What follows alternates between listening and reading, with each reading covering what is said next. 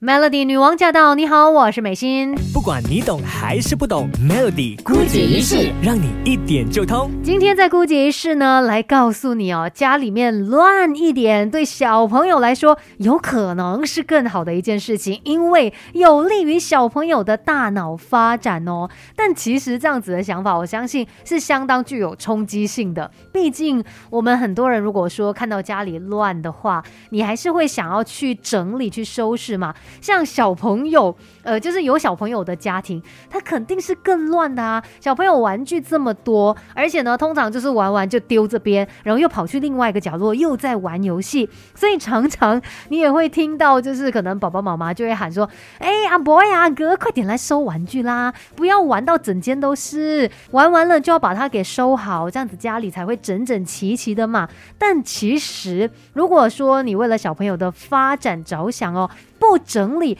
反而可能是更好的做法哦。像是哈佛大学儿童心理学教授，他研究多年就发现呢，居住环境越乱，往往呢就证明小朋友的创新还有探索能力是更高的。而这两项特质呢，也正是未来世界最重要的技能。有可能你家的小朋友在未来他更有前途呢，就是因为现在的这个环境很乱。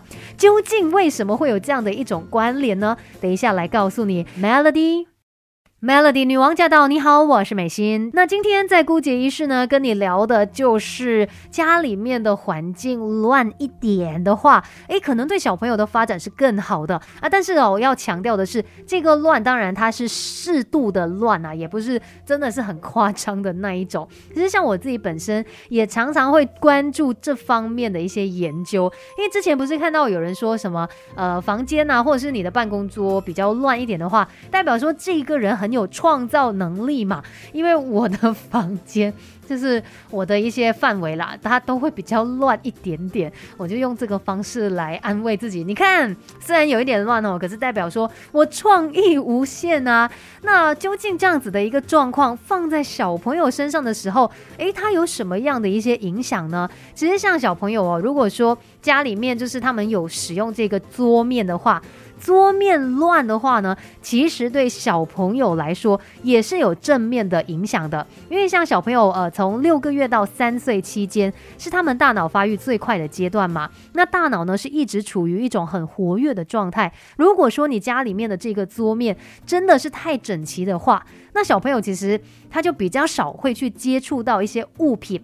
这样呢，也就减少了对大脑的刺激，所以你可以是营造那个环境，是小朋友他随手哦就可以拿到一些玩具啊、书本啊、物品等等的，桌上可能尽量多一点东西。空无一物的话，他真的也没有什么好发挥的。小朋友呃摸不到这个，碰不到那个，然后自然的减少到他们的这个刺激，那可能也会呃在发育上面没有这么好的一个效果。所以如果想要让小朋友变得更聪明的话，可能就可以加强他们在手部的肌肉控制，比如说触摸啊、抓握、拍打等等。这一些都是有帮助的。等一下再告诉你家里哪一些环境，如果有一点点乱的话，对小朋友的发展有帮助呢？守着 Melody，Melody 女王驾到！你好，我是美心。接下来继续姑姐仪式，不用问天又问地，Melody 姑姐仪式什么都告诉你。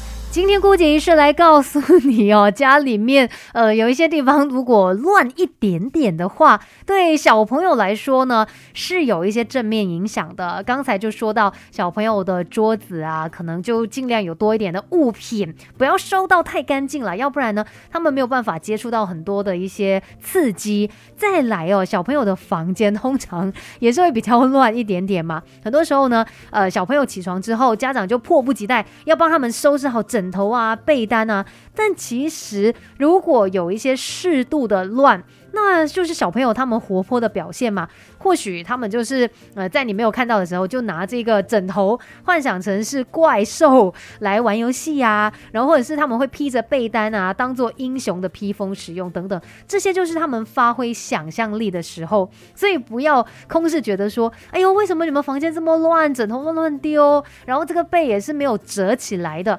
可能真的是因为他们有在发挥他们的想象力，然后有一个属于自己天马行空的小宇宙也说不定哦。而且呢，说到小朋友的房间，即使真的很乱，然后父母亲也看不过去，想要收拾的话。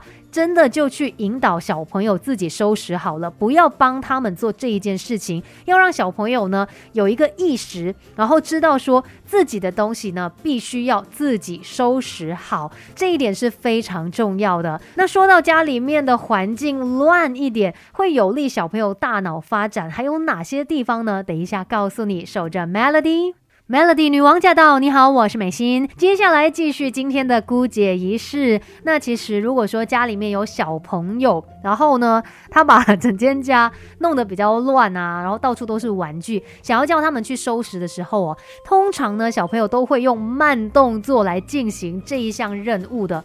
毕竟小朋友就是以玩乐为主啊，怎么会想要收拾呢？而且，其实如果家里面的一些环境你保持适度的乱，对小朋友来说其实是有好处的。刚才我们就说到嘛，像小朋友的桌面呐，然后或者是他们的房间，再来呢。客厅这个范围其实也是小朋友很重要的一个玩乐地点，毕竟客厅的呃整个范围比较大一点，想要跑动也可以，然后玩具想要怎么丢就怎么丢。